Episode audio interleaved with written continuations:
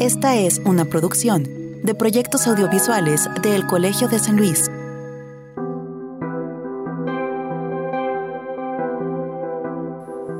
Si eres de los que piensa que todo lo relacionado a lo financiero y lo empresarial son cosas de las élites y no tiene que ver con tu vida, déjame decirte que tal vez no sea así. A ver, pensemos un poco en algunos aspectos o vocaciones que le hayan dado identidad a nuestra ciudad y por ende a nosotros. Se me ocurre, por ejemplo, la minería en la época de la corona, la llegada del ferrocarril a finales del siglo XIX o el perfil industrial que adquirió la ciudad en el siglo XX y del cual dependen muchas familias de San Luis Potosí. En nuestras historias familiares seguramente encontraremos algún caso de un antepasado que se identifica con una de estas vocaciones, pero su importancia va más allá, ya que lo económico define mucho de lo político, cambios culturales, reordenamientos urbanos, servicios, entre otras cosas que influyen en nuestra vida diaria. Por eso se vuelve importante acercarse desde diversas perspectivas a los temas económicos. Uno de estos acercamientos que puede ayudarnos a encontrar la conexión entre lo económico y nuestras vidas viene desde la historia. En un programa anterior hablamos ya de qué es y para qué sirve la historia económica. Hoy en este episodio, junto a Moisés Gámez y Yolanda Camacho, te contaremos sobre un ciclo de conferencias organizado por el Colsan y el Archivo Histórico del Estado que tiene como finalidad acercar a la gente a temas que nos hagan ver la importancia que tiene la historia económica en nuestras vidas. Proyectos audiovisuales del Colegio de San Luis presentan Entre Voces, un espacio de comunicación de las ciencias sociales y las humanidades.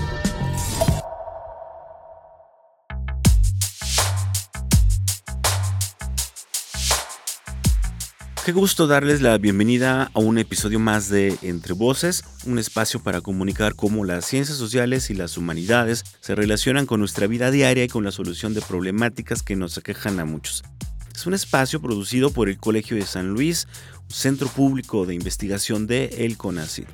Mi nombre es Israel Trejo y les recuerdo que transmitimos por Radio Universidad de la Universidad Autónoma de San Luis Potosí este jueves por la tarde, tanto en la capital potosina como en Matehuala. Muchas gracias a todos los que nos escuchan por estas frecuencias y gracias también a todos los que nos escuchan ya eh, posteriormente en plataformas de streaming o plataformas digitales como son Spotify y Google Podcast.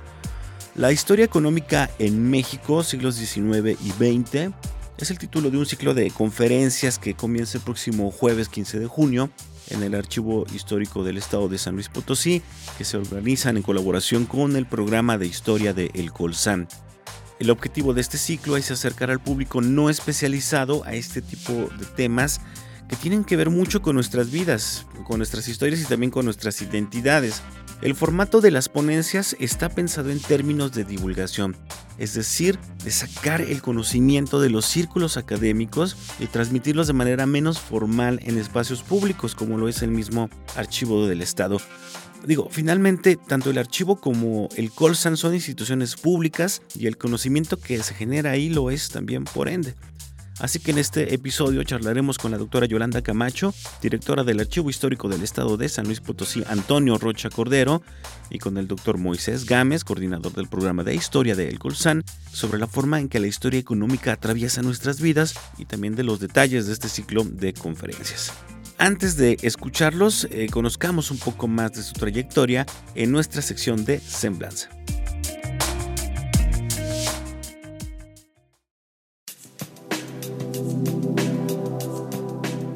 Yolanda Camacho Zapata es doctora en Historia por la Universidad Nacional Autónoma de México.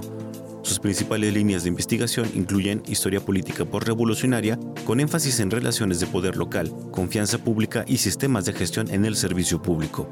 Es catedrática de Ciencias Políticas, Lexicología y Argumentación Jurídica, Transparencia y Rendición de Cuentas y Derecho al Desarrollo. Ha trabajado desde hace más de 20 años en el servicio público, en cargos como comisionada de la Comisión Estatal de Garantía de Acceso a la Información, titular de la Oficina de Representación del Instituto Nacional de Migración y actualmente es directora general del Archivo Histórico del Estado de San Luis Potosí, licenciado Antonio Rocha.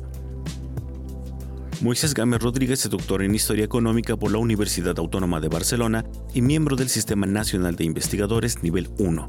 Su línea de investigación es la historia económica en los siglos XIX y XX. Ha publicado diversos artículos y capítulos de libro en solitario y coautoría. También ha coordinado algunos libros entre los que se encuentra el más reciente, En medio del fracaso y la transformación empresarial.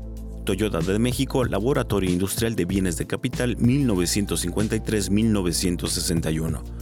Actualmente realiza los proyectos Historia Económica de la Mesa Centro Norte de México en el siglo XX, actividades económicas sectoriales y procesos empresariales en Guanajuato, San Luis Potosí y Zacatecas, y Una Historia Económica con principio pero sin final, construcciones de una ciencia plus de disciplinas y de sus relaciones.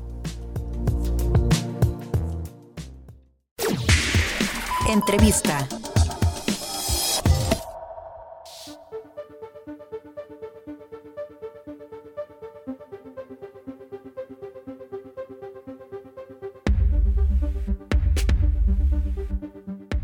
Ya tengo aquí conmigo en la cabina del Colegio de San Luis, pues a, los dos invitados que, nos van a hablar hoy precisamente sobre este tema de la historia económica y cómo pues lo económico, lo financiero y lo industrial pues tiene relación con nuestra vida mucho más de lo, de lo que pensamos. Entonces, primero le voy a dar la bienvenida a Yolanda Camacho, quien nos acompañó también hace poco, directora del Archivo Histórico del Estado de San Luis eh, Potosí, eh, pues por acompañarnos en esta, en esta charla. Yolanda, bienvenida nuevamente a la cabina de Entre Voces. No, hombre, al contrario, siempre es un gusto estar platicando contigo, Isra, con Moisés y con toda la gente que escucha el Colegio de San Luis a través de este programa.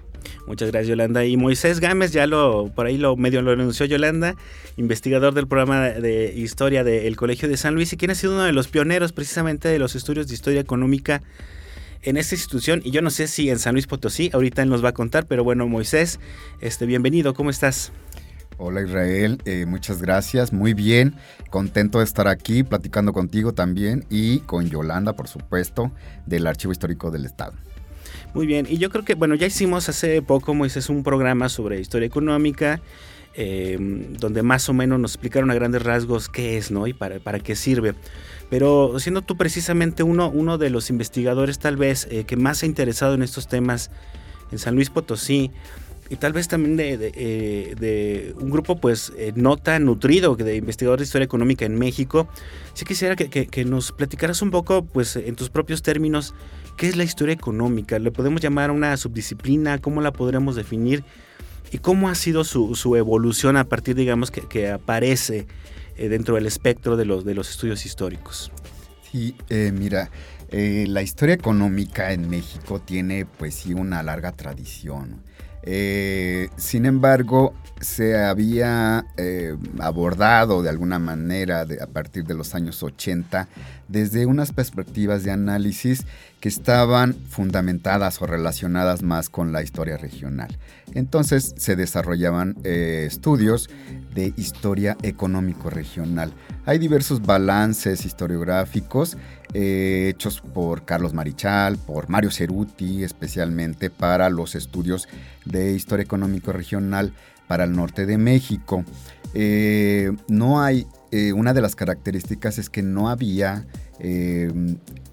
clases o cursos especializados en historia económica en las universidades y pues mucho menos en centros de investigación como ahora es el Colsan, a diferencia de otros programas docentes de Europa o de Estados Unidos que, que en sus currículas incluían pues la formación en historia económica.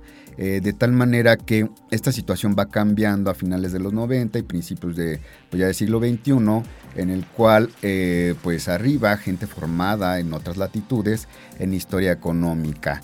Eh, esto imprimirá una característica distintiva porque pues ya se emplean metodologías y teorías muy cercanas a la disciplina y se empiezan a extender trabajos de diversa naturaleza con diversas escuelas. Eh, entonces, esta situación le conferirá una tesitura ya distinta a los trabajos de historia económica. En el Colsan, eh, en San Luis Potosí, precisamente, pues eh, se empiezan a hacer este tipo de estudios a partir pues, del impulso de algunos investigadores y, pues, particularmente a partir de eh, pues de mis eh, inquietudes y también de mi participación en, programas docentes, porque, bueno, yo, yo regresaba de hacer el doctorado en Historia Económica en España, de tal manera que eh, lo que pretendía era compartir estas metodologías y se empiezan a hacer ya estudios de una manera como más sólida con temáticas, por supuesto, muy centradas en aspectos económicos como la industria, la industria minera, eh, preferentemente, pues bueno, en San Luis Potosí, porque se ha hablado de una vocación minera.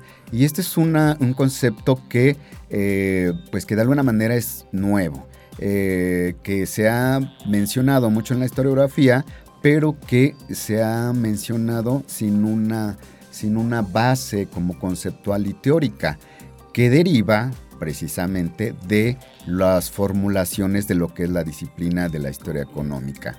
Como lo mencionaron este, ya en algún eh, programa de radio pasado, eh, la historia económica se fundamenta en planteamientos eh, de la historia y de la economía, lo que hace pues una peculiaridad de esta que se llama, se ha dado en llamar subdisciplina. Y una de las características es que está en una encrucijada o en un maridaje entre estas dos disciplinas que son muy diferentes. Como bien sabemos, la historia parece que tiene, como disciplina, parece que tiene una trayectoria de más larga data que la economía. Sin embargo, eh, pues estos intentos de, de, de juntar dos marcos analíticos y metodológicos en una sola disciplina ha tenido pues muchos accidentes, porque pues está la formación de los historiadores que tiene una, eh, un interés mayúsculo en estudiar procesos sociales en el tiempo, de estudiar eh, lo que son los comportamientos humanos, las acciones, las pasiones eh, en el tiempo. Y por el otro lado, la economía que está más centrada y presta atención a más bien a los fenómenos económicos en donde el hombre, eh, las acciones del hombre, los intereses a veces quedan de lado. un poco más cuantitativa, por así decirlo, ¿no? Sí, hay diversas escuelas. Hay una escuela cuantitativa, eh, hay una escuela eh, que pertenecen más como, digamos, a la escuela estadounidense, ¿no? Eh, y por el otro lado hay una historia económica que se hace en Europa que presta atención más al aspecto social, es decir, a la intervención del hombre, del ser humano en estos procesos o en estos fenómenos económicos en el tiempo, de tal manera que eh, para empezar, hay como diferentes posiciones de los historiadores y de los economistas que hacen historia económica, ¿no? Que finalmente estudian fenómenos económicos en el tiempo, digamos, básicamente. Y hay una gran discusión en torno a esto y esto también ha generado un poco como de escosor y de una idea equivocada de que la historia económica es un poco dura es un poco difícil, que se tiene que aplicar las matemáticas y todo. Y no, hay, hay, una escuela que a mí me parece que es más integral, en donde se presta atención a las, incluso hasta las pasiones del hombre en el contexto de los, de los fenómenos económicos. Muy bien, Yolanda, me encanta que, que estés en esta entrevista en particular porque, digamos, diriges un recinto que guarda la historia y en buena medida también la identidad de la sociedad potosina. Y ahorita Moisés habló de algo muy interesante, de las vocaciones, por ejemplo, ¿no? Esta idea, ¿no? Por ejemplo, de que el norte es industrial y el sur no lo es, o esta vocación minera de San Luis Potosí, que se expresa no solo en San Pedro, Real de 14, sino aquí mismo en la fracción de Morales, por ejemplo, ¿no? Eh, tú como directora y en tu carácter de, curiosa que andas siempre revisando ahí los, los acervos, ¿Qué has encontrado precisamente todo esto en el archivo? ¿no? ¿Cómo está presente la, historia de la industria y de la economía en, nuestra, la historia de los potosinos? ¿no? Es que yo creo que si hay un lugar en donde te puedes cuestionar las, las llamadas vocaciones o los destinos es justamente el archivo histórico, porque efectivamente San Luis tiene una amplísima tradición eh, desde sus inicios en esta, eh, estos descubrimientos mineros. Sin embargo, en el archivo te puedes dar cuenta que si bien es cierto, existe esta, esta beta, también hay muchas otras actividades que son las que han dado identidad a ciertas regiones de nuestro estado.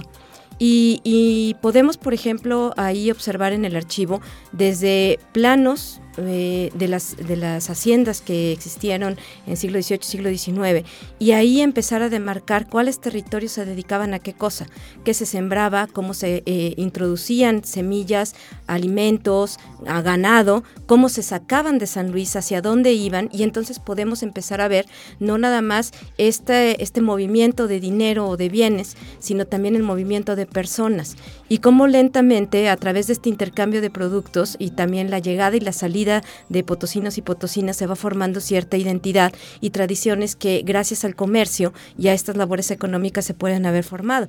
Y también las historias ahí están, están, están por todos lados, ¿no? Desde los permisos de gobierno que se necesita eh, desde siempre para establecer alguna actividad. Ahorita me, me, vino a la mente, ahorita que estaba escuchando a Moisés, de un expediente de, de finales del siglo XVIII, en donde una mujer eh, solicita permiso para establecer una fábrica de chocolates, no la que conocemos ahora. Y entonces se vuelve toda una historia de complicaciones burocráticas porque era mujer. Entonces, el, el hecho de querer establecer por sí misma un medio eh, de una actividad que ella ya de por sí, porque así viene establecido en el permiso, si yo ya lo hago esto de todas maneras y de todas maneras ahora lo quiero hacer mucho más formal, y acaba al, al final acaba pidiendo permiso el hijo en nombre de ella. Entonces, esto también nos da una, una visión de varias em, pequeñas empresas que, eh, que en su momento a lo mejor no pudieron prosperar o no nacieron de manera eh, natural como se quería, sino que a fin de cuentas van encontrando otros caminos para las actividades económicas. Y entonces ahí están los documentos, ¿no? Ahí están los documentos en donde nosotros podemos ir viendo no nada más esta, este intercambio del que hablaba al principio de tradiciones y de personas, sino también la formación que como individuos se tuvo en cierto momento y en este caso específico para el caso de las mujeres, en donde las actividades económicas eran, eh, si de por sí es difícil emprender y todo, todo en cualquier época ha sido, entonces hay ciertos grupos, como en este caso el grupo de las mujeres, en donde las actividades se convirtieron en una cuestión mucho más... Eh, difícil, pero también en un símbolo de independencia que se fue forjando a través de los años y que queda constatado en las cartas de idas y venidas con las autoridades de déjenme poner, bueno, sí, pero no, ya van y vienen, van y vienen, y un trámite eh, relativamente simple, entre comillas, para una persona se convirtió en, algo mucho más eh, cercano a la gente, ¿no? Entonces, por eso me parece muy interesante esta beta de historia económica, porque no es una historia de élites, es una historia de la gente común, de los que estamos trabajando para alguien, de los que buscamos que las actividades económicas incrementen. Y sí, sí, sí tiene que ver con las élites, pero a fin de cuentas nos acaba eh, tocando a cualquier sector de la población. Entonces, esa es la parte que nosotros buscamos en el archivo histórico, acercar estos temas, no, no dejarlos como si fuera eh, nada más para cierto grupo, sino que empezar a entender que estos procesos han venido caminando con nosotros y nos han estado formando. Y es por eso que estamos en esta alianza con, con Moisés y con su gente. Me, encanta esto, esto que dijiste porque me recuerda algo que lo van a mencionar seguramente al rato de una de las ponencias que están preparando em, de Gerardo Vela, ¿no? De que estudia el gravamen o las trabas que le ponían a las pulquerías, que en ese tiempo eran principalmente administradas por mujeres. Entonces ahí hay una cuestión cultural y de género en un tema económico y esas son eh, precisamente estas posibilidades de las que me gustaría que nos hablaras ahora también, Moisés, porque em, digamos, Yolanda ya nos dio más o menos una introducción de qué hay en el archivo, pero en términos de investigación, ¿cómo ha avanzado también la historia económica? Pues aquí en el Colsan, tú desde que iniciaste con, a formar también estudiantes, em, y cómo se ha ido relacionando con otras eh, disciplinas, ¿no? ¿Hacia dónde va? Ustedes acaban de hacer un, seminario precisamente donde reunieron a alumnos y exalumnos que trabajan temas de historia económica. ¿Y, y cuál fue la conclusión de todo este seminario? ¿Qué, eh, digamos, qué perspectivas eh, les dio reunirse y platicar sobre sus investigaciones.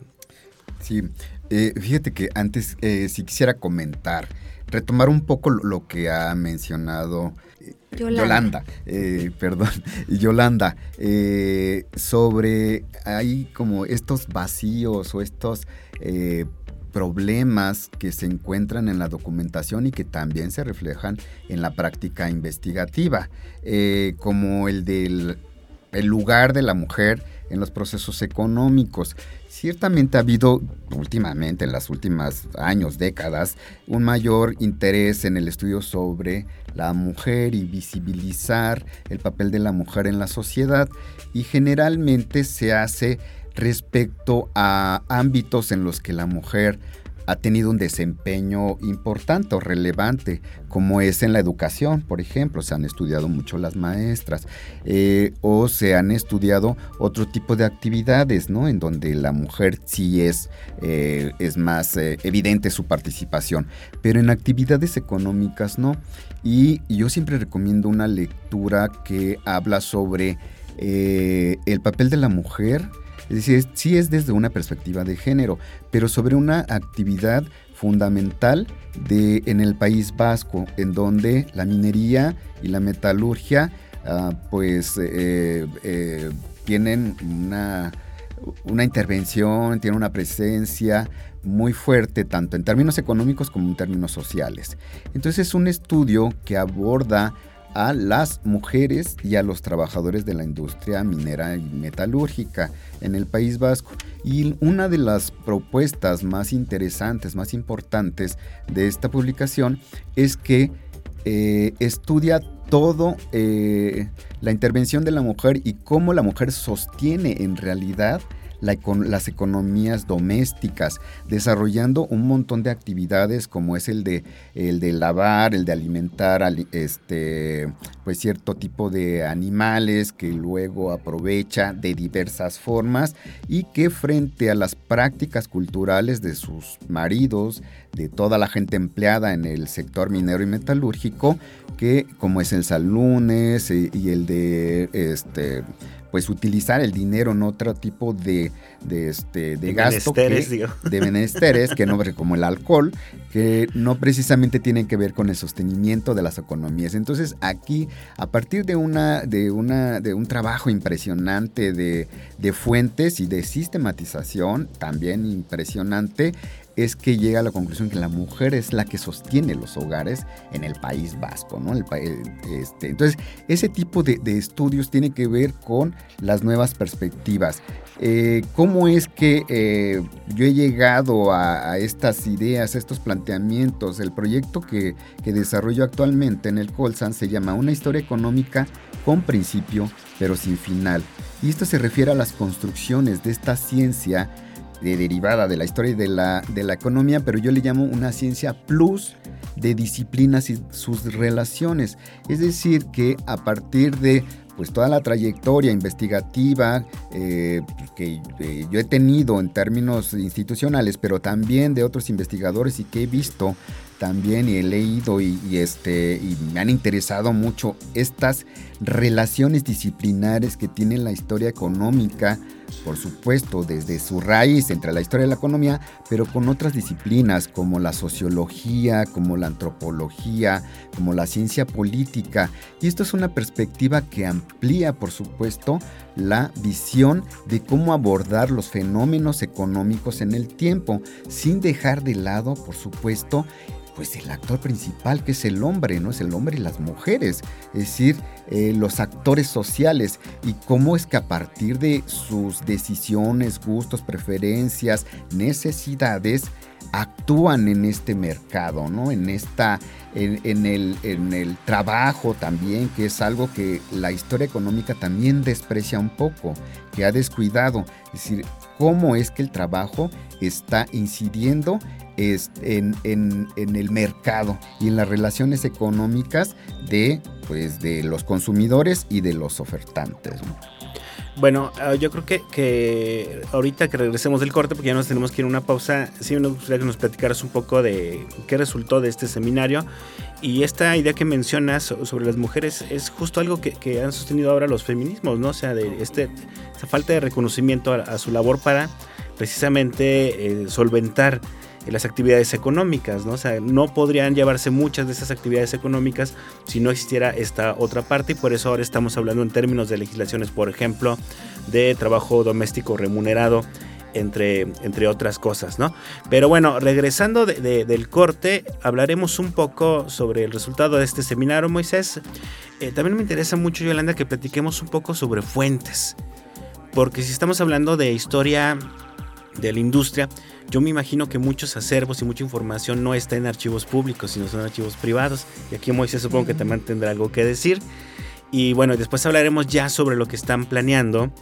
Hay ustedes dos que tienen que ver con un ciclo de ponencias justamente para eh, difundir el trabajo de investigación eh, en historia económica que se hace en México y en San Luis Potosí. Pero eso lo haremos regresando de nuestra pausa. Tenemos como invitados a Moisés Gámez del programa de Historia del Colegio de San Luis, a Yolanda Camacho, directora del Archivo Histórico de San Luis Potosí. Esto es Entre Voces, un espacio para comunicar las ciencias sociales y las humanidades del Colegio de San Luis.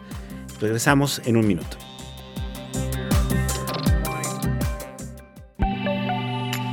Estás escuchando Entre Voces, el programa de radio del Colegio de San Luis. Contáctanos radio o visita nuestro micrositio web entrevocescolsan.wordpress.com.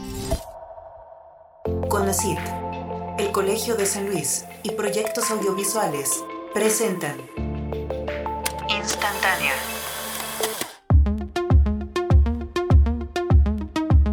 Si eres alguien que realiza investigación, investigación, acción, de incidencia, y acompañamiento o intervenciones en caso de violencia feminicida y feminicidio, esta convocatoria te puede interesar. El Laboratorio de Antropología Aplicada para la Atención de Violencia Feminicida de El Colegio de San Luis y el Foro Latinoamericano de Antropología del Derecho te invitan a participar como ponente en el primer coloquio internacional Encuentros y experiencias en la investigación incidencia y el acompañamiento en casos de violencia feminicida y feminicidio en México y América Latina. El coloquio se realizará el 4 y 5 de octubre del 2023 en las instalaciones de El Colegio de San Luis y a través de la plataforma Blue Jeans y transmisiones en los canales oficiales de este centro de investigación. Podrán presentarse ponencias de resultados o avances de investigaciones académicas o investigación, acción y de incidencia así como sistematización de experiencias o de resultados de atención, intervención y acompañamiento individual o colectivo en casos de violencia feminicida o feminicidio en México y América Latina. Los ejes temáticos son violencia feminicida, feminicidio e impunidad, derechos de las víctimas y reparación del daño, movilización social y la construcción de redes de apoyo, y ética, cuidado y autocuidado en la investigación, intervención y acompañamiento. La fecha límite para recepción de propuestas es el 25 de agosto del 2023. Los resultados de las ponencias aceptadas se darán a conocer el 8 de septiembre de este mismo año. Los detalles completos de la convocatoria los puedes encontrar en la página web www.colsan.edu.mx o en nuestras redes sociales y la página de Facebook del Laboratorio de Antropología Aplicada para la Atención de Violencia Feminicida. Entrevista.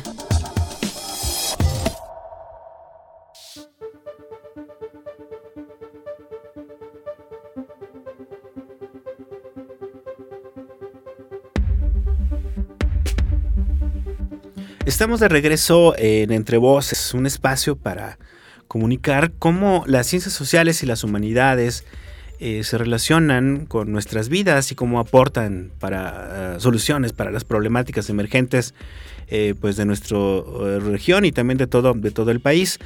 mi nombre es Israel Trejo y les saludo nuevamente y agradezco a todos los que están escuchando esta transmisión los jueves en vivo a través de Radio Universidad tanto en el 88.5 de FM en San Luis Potosí como en el 91.9 de FM allá en Matehuala, donde por cierto una región que eh, muy cercana a otras eh, otros eh, municipios o comunidades que tienen pues una fuerte vocación minera. pero bueno, agradezco también a quienes nos oyen ya en plataformas digitales. estamos en Spotify y también estamos en Google Podcast y quiero aprovechar también para invitarlo a que eh, comparta con nosotros sus opiniones sobre esta charla o sobre algunas otras o algunas inquietudes que tenga eh, sobre lo que hacemos en este programa de radio eh, a través de nuestras redes sociales, que pues es donde mucha gente ahora pasa buena parte de su vida ¿no? en las redes sociales. Nos pueden encontrar en Facebook y nos pueden encontrar también en Instagram como Colsan Media. No somos las redes oficiales del Colegio de San Luis o las redes institucionales.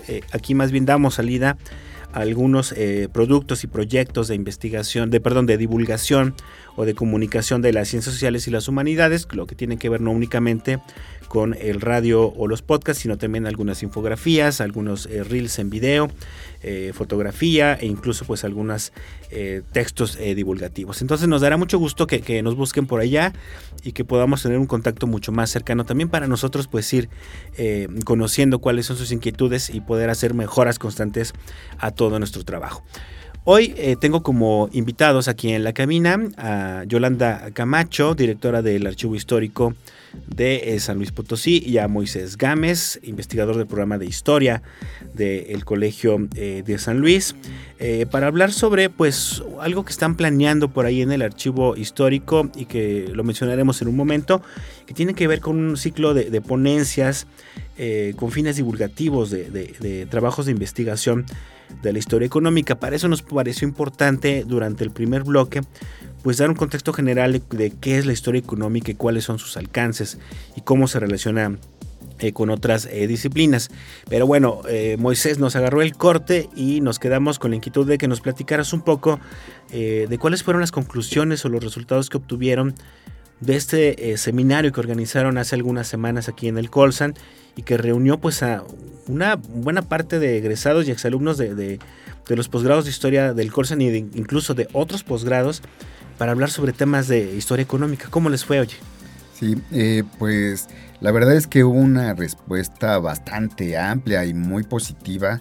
El tiempo destinado al seminario eh, que se llamó La Historia Económica tras el Colsan, pues no, no fue suficiente, de tal manera que tuvimos que declinar algunas algunas participaciones. Y eh, en principio eso y en segundo que reunió a investigadores, ahora ya investigadores que están colocados en centros de investigación, en universidades y que incluso ya pertenecen al Sistema Nacional de Investigadores desde las primeras promociones, tuvimos desde la primera promoción de la maestría en historia hasta la última. Eh, también tuvimos de la primera promoción del doctorado en historia hasta la última. Es decir, que la respuesta en este sentido fue bastante positiva. Es el primer seminario en historia económica de egresados que se hace en el colegio y que tiene su antecedente en otro que fue de egresados de la maestría. Eh, los temas que, que se tocaron también ponen en evidencia como estas nuevas perspectivas. La idea es que en el Colsan, aparte de formar ah, en historia económica, en teoría y método de la historia económica, es decir, para que no se hagan investigaciones eh, pues eh, cercanas solamente, sin metodología y tal, eh, con esta idea es, que se, se forman a los investigadores en historia económica y también traen nuevas propuestas. Eh, propuestas como estudiar em, eh, economías eh, que tienen que ver con el aspecto religioso, es decir, con órdenes religiosas o con santuarios, que eso es algo que en la historiografía no, se, no se toca mucho. varios temas abordaron el aspecto comercial, y el aspecto de las finanzas también y desde pues el comercio tradicional hasta el comercio bélico, por ejemplo, ¿no? Esta referencia a las economías de guerra que ha sido como poco estudiada y que ahora eh, frente a conflictos internacionales ponen también de relieve este, la importancia de las relaciones comerciales, por ejemplo, internacionales, a partir de un evento sumamente localizado eh, como es eh, la guerra en Ucrania. Eh, también se tocaron temas relativos a la empresa y a los empresarios desde una perspectiva novedosa, incluso bajo temas de la, del enfoque comparativo, que esto es otra perspectiva que es poco abordada de manera sistémica en los trabajos de la historiografía en general. Y por último, también empresas eh, mixtas y empresas paraestatales, que es algo que también ha estado muy descuidado en la historiografía general en México, en América Latina, tanto que eh, todavía están en búsqueda de marcos analíticos, pero en este caso también creo que ha habido eh, investigaciones de los egresados que han tocado el punto de una manera bastante acertada y con propuestas muy, muy significativas. Yolanda, aquí eh, yo tengo algunas inquietudes que van Yolanda y Moisés, porque creo que le corresponde a los dos, que tienen que ver con cuestiones metodológicas y reflexivas, pero las voy a pasar un poco al final del programa para que no se nos termine el tiempo, que en radio es implacable. Eh, y no por damos la oportunidad de hablar de lo que están planeando ahora, ya aprovechando que Moisés está hablando de ponencias y de un evento donde, donde se dio eh, difusión a estos trabajos. Eh, cuéntanos qué traen entre manos ahorita el Colsan y el archivo histórico en términos de difusión y divulgación de la historia económica? Pues fíjate que enmarcados dentro de un convenio de colaboración que acabamos hace un par de semanas de firmar, hemos estado tratando de vincular al Colegio de San Luis, que de por sí lo hace muy bien, pero con el público en general a través del archivo histórico. Y dentro de esto es el trabajo que estamos haciendo aquí con, perdón, ¿cómo? Moisés. la venganza, no podía dejarlo pasar. Con Moisés, para, para justamente a través de, las, de las tesis que, que dirige y a través de los estudiantes que he tenido, que son muchísimos y con líneas de investigación muy variadas, dar a conocer a la gente de aquí a que termine el año, una vez por mes, una ponencia que tiene que ver con historia económica en amplísimos y diferentísimos campos eh, económicos, ¿no? Por ejemplo, el día 15 vamos a tener eh, sobre historia de las farmacéuticas. Y, no nada más las farmacéuticas en general, ¿no? sino a través del cambio de la postura del Estado mexicano eh, en cuanto a salud pública. Entonces, ¿qué pasó con las farmacéuticas en un periodo específico de 1800 y eh, finales de 1800 a 1900 principios para empezar a ver esto cómo nos afecta, ¿no? Lo cual a mí me parece muy oportuno porque acabamos de vivir justamente lo mismo, ¿no? Las industrias farmacéuticas tuvieron que desarrollar una serie de productos que no existían del 2019 para acá a raíz de la epidemia de COVID. Y no fue nada más lo obvio, que fueron las vacunas, sino también antivirales, retrovirales, bueno, hasta el gel, hasta el gel que eh, en el cual que ahora ya todo, hubo una época donde todos salíamos alcohol, entonces esa, esa, y no por lo que queríamos. Y no, no del alcohol que, que, que, ustedes estaban acostumbrados, porque yo no, pero, pero uno, uno que es muy santo, pues sí, de pronto empezaba a salir alcohol. Y entonces este, este desarrollo también tiene precedente, ¿no? Y eso es lo importante, que también nos ayuda a vincular que las situaciones que de pronto vivimos en el presente de alguna u otra manera ya estuvieron, tuvieron un antecedente en el pasado. Y eso no deja de ser esperanzador, porque si antes pasó y sobrevivimos, ahora que lo estamos viviendo, va a pasar lo mismo, ¿no? Tenemos, o al menos tenemos elementos para el análisis, que eso es lo que estamos tratando de, hacer, pero evidentemente Moisés te va a poder platicar mucho mejor de aquí a diciembre qué es lo que va a pasar con estas ponencias. A ver, ¿qué otros temas van a, van a tener por ahí, Moisés? Sí, bueno, eh, primero agradecer a, Yolanda por por esta colaboración y qué mejor que eh, llevar a cabo este ciclo de conferencias en el archivo histórico en donde está todo el acervo, donde está contenido pues la, fuente primaria documental para poder estudiar todos estos procesos sociales, culturales, económicos en el tiempo. Y además también pues con la gran sensibilidad que tiene la doctora Camacho sobre estudios políticos y también de historia, porque hay que recordar que también ella es historiadora. este, así es de que nos debe también una conferencia. Bueno, este, los temas, como ya mencionó, es la industria farmacéutica en México, que creo este es uno de los temas no novedosos en México. Eh, sí se hay estudios sobre la salud, eh, sobre la enfermedad, pero no sobre la industria farmacéutica. Entonces será muy, muy, muy interesante. También están estudios sectoriales y actividades eh, estratégicas. El petróleo es una, ah, un producto y es una actividad estratégica considerada en México y la perspectiva que se dará es sobre el origen de la industria petrolera en México, pero también las transiciones desde la empresa privada, mixta y hasta la paraestatal y también vincularla, por supuesto, a la gran realidad que vivimos ahora de la estructura económica eh, llevada a cabo por el gobierno.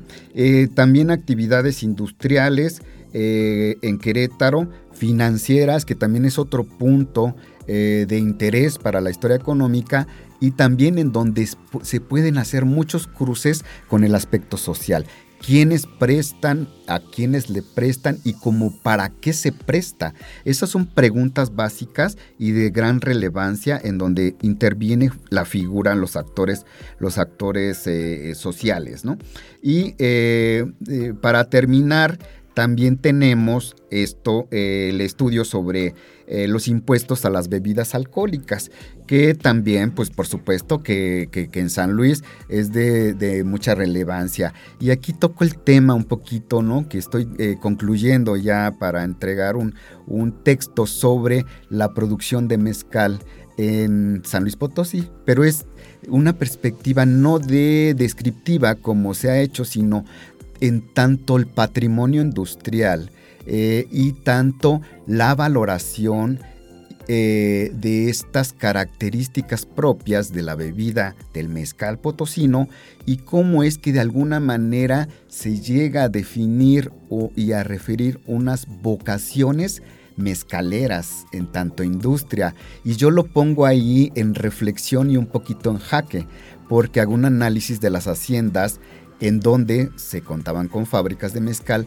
pero analizando todas las actividades económicas para mirar y analizar justamente si es que hay una vocación, ¿no?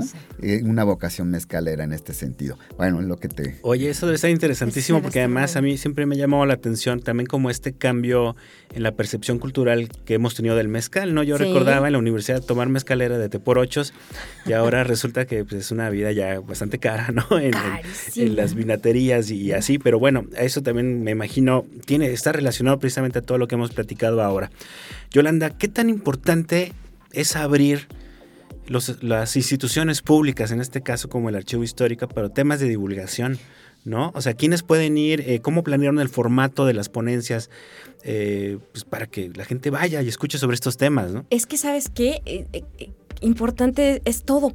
¿De qué sirve tener un archivo como el que tenemos, que tiene unos fondos impresionantes? La biblioteca tiene un muy buen acervo también, eh, enfocado en historia local, regional, eh, si, si la gente no va. O sea, no, no, no, no pasa nada si, si se queda simplemente ahí resguardado, ¿no? La, la historia es de la gente y así se tiene que entender. Y la historia se tiene que contar como un buen chisme. Eh, sin perder todo el rigor, pero si tú lo cuentas como, como si estuviéramos entre nosotros, estás platicando con un mezcal sobre algo que le pasó a nuestros abuelos o bisabuelos, el interés ahí está, pero a fin de cuentas te vas con una historia más que contar. Entonces no tiene por qué ser diferente con la historia con mayúsculas.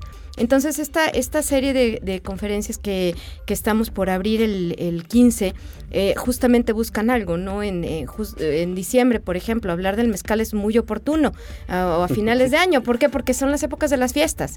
Hablar del petróleo sabiendo que aquí tenemos a Ébano, que sigue teniendo una gran tradición de cultura e identidad petrolera, a pesar de que, de que el pozo ya desde hace mucho no, no está, eh, se sigue teniendo toda una cultura alrededor del petróleo. Entonces los lugares nos van, nos van afectando. Hablar de farmacéuticas cuando acabamos, o parece que estamos saliendo de esta, de estos tres años que, que, fueron absolutamente increíbles para todos nosotros, pues también es oportuno, ¿no? Entonces, la historia y la historia económica nos toca a todos. Y, y los lugares donde podemos rescatar eso es justamente el archivo histórico. Entonces, es digamos un lugar para empezar y para cerrar, ¿no? Empiezas tu investigación ahí a través de los anaqueles, con los expedientes, pero la cierras también ahí mismo, o eso es lo que pretendemos, que se cierre todo el ciclo, que los investigadores e investigadoras y la gente en general vaya, investigue su tema en particular, lo elabore, lo desarrolle, ya en un ámbito, digamos, más privado, más íntimo, porque escribir es una labor personalísima, ¿no? No es, no es una labor colectiva, ¿no? Es, es no, hay nada más horrible que tener una hoja en blanco ahí enfrente. Es, es, hijo, o sea, no, me da esta, me pongo esta chinita, ¿no? La maldita página en blanco. Pero cuando finalmente sale, el ciclo tiene que cerrarse también en donde empezó, que, es difundir y compartir, porque si no, ¿de qué sirve? Exactamente. Moisés, en términos de posibilidades, de temas y de, no sé, de vertientes para la historia económica, y esto, una pregunta muy dirigida para estudiantes, por ejemplo, de historia, o para investigadores de otras disciplinas como la economía, como la ciencia política, eh, como, no lo sé, la sociología, ¿no? Eh, ¿Para dónde va la historia económica? ¿Qué le puede compartir la historia económica a otras disciplinas? ¿Y qué puede tomar la historia económica también de otras disciplinas? Muy fíjate que, qué bueno que haces esa pregunta porque eh, mi formación es muy ecléctica, ¿no? Tiene que ver, justo, el que haga ahora historia económica tiene que ver con mi formación, porque, bueno, yo estudié eh, artes plásticas, estudié también arquitectura, estudié ciencias de la comunicación, llega la historia y luego la historia económica, ¿no? Pero eh, siempre en búsqueda de exploración de nuevos marcos, de nuevas perspectivas para para analizar pues, pues el, aspectos sociales y culturales. Y he llegado a, eh, a estudiar y a relacionar la historia económica con los museos, por ejemplo. Entonces, también he intervenido, me ha dado la posibilidad de hacer guiones museológicos, eh, museográficos, eh, guiones científicos, eh, participar también en la museografía, eh, darme cuenta de, ausencias, de carencias, también de proponer nuevas formas museográficas, pero también me ha vinculado con el patrimonio industrial y con el patrimonio en general, este, no solamente de San Luis, sino el patrimonio nacional también me ha dado la posibilidad de explorar, por supuesto, y dentro del, del ámbito de, del patrimonio industrial, el ámbito, el, patrimonio negativo, eh, que eso creo que no lo, no lo debemos de perder de vista, es decir, los impactos que tienen ciertas empresas o ciertos eventos de carácter económico en la sociedad y en el largo plazo. O ciertas vocaciones también, como de pronto le hemos hablado aquí, ¿no? sea, Exactamente, por ejemplo, si se habla de la vocación minera de San Luis, claro, pues está, en principio, eh, la, vocación está definida por la dotación de recursos naturales. ¿sí? Entonces, si hay recursos minerales en San Luis Potosí, pues bueno, hay una relación, ¿no? Eh, tiene que ver con aspectos eh, comparativos, de ventajas comparativas y también competitivas. Pero el hecho de que se definan las actividades y que se permita la extracción de una manera irracional, eso no tiene que ver con las vocaciones, con la dotación de recursos y con la disponibilidad de la gente para usufructuar ese recurso natural. Tiene que ver con un montón de instituciones y con políticas, con decisiones de alto nivel que impactan y repercuten en la sociedad de manera directa. En ese sentido se está generando un patrimonio negativo. Y creo que, que esta posibilidad que de, verlo, de analizarlo eh, desde el, aspecto negativo, eh, debe de tenerse muy presente y debe de llamar la atención y también tendría que ser una, un llamado para mirar eh, los fenómenos económicos y su incidencia en la sociedad. Lo mismo puede pasar con el petróleo y lo mismo puede pasar con la generación de electricidad eh, y lo mismo puede pasar con un montón de actividades como el mezcal, como esta pues también la deforestación que hay en ciertas áreas y todos sus impactos socioambientales. Fíjate que, hace algunos años hablábamos en este programa de radio precisamente de una región en Tlaxcala que históricamente se ha dedicado a la elaboración de mezclilla, por ejemplo, y todos los daños que ha hecho pues, al manto acuífero, a los ríos por la descarga de los químicos. Y esto nos demuestra que, aquí hay un, un, mundo de posibilidades y de trabajo multidisciplinar pendiente, Moisés, ¿no? Sea, hay que enfocarnos más y perder esta idea de que lo económico, como decía Yolanda hace rato, únicamente le pertenece a las élites y a los tomadores de decisiones, ¿no? Está, nos involucra a todos de, alguna manera, nos cruza a todos y creo que hay la importancia precisamente de que hagan este ciclo de conferencias y de, que toquemos pues estos tipos de temas en este programa. Pero bueno, lamentablemente el tiempo se nos fue.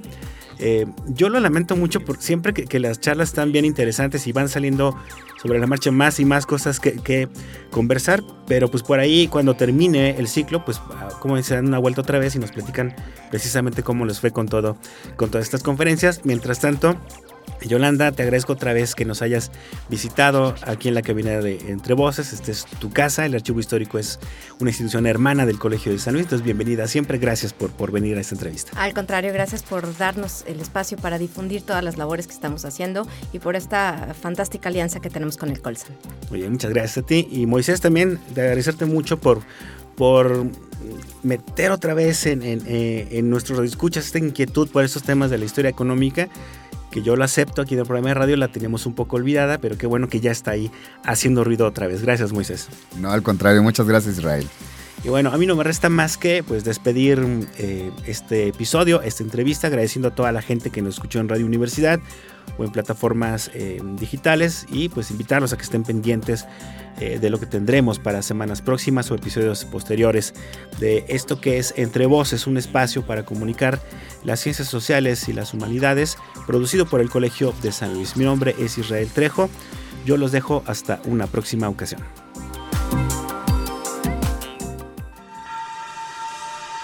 Esto fue Entre Voces, espacio de comunicación de las ciencias sociales y las humanidades.